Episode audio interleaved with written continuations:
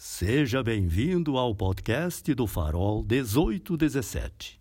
O nosso tema de hoje é Mística e Profecia em Tempos de Crise.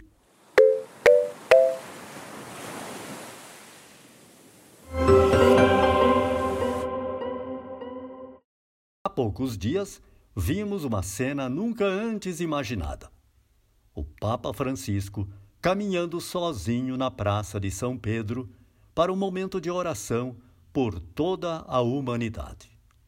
Nesta cena, o que nos chama a atenção é a força da profecia e da mística de um homem que, visivelmente abatido, aponta a toda a humanidade um caminho de esperança e confiança em Deus.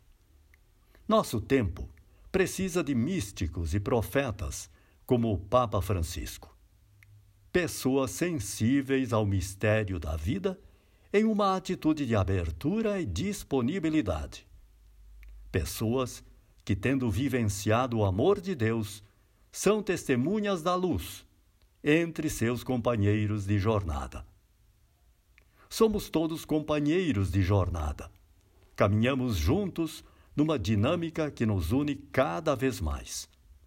Como humanidade, somos chamados a redescobrir a mística de caminhar juntos, de pensarmos cada vez mais no coletivo, de renunciarmos a posições egocêntricas para uma cultura da misericórdia e do cuidado.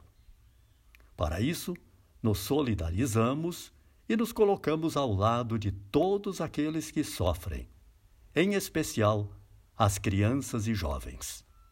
E por elas, nos esforçamos por garantir sua defesa e o seu direito, vivendo a mística e a profecia, características fundamentais daquilo que o Papa Francisco chama de revolução da ternura.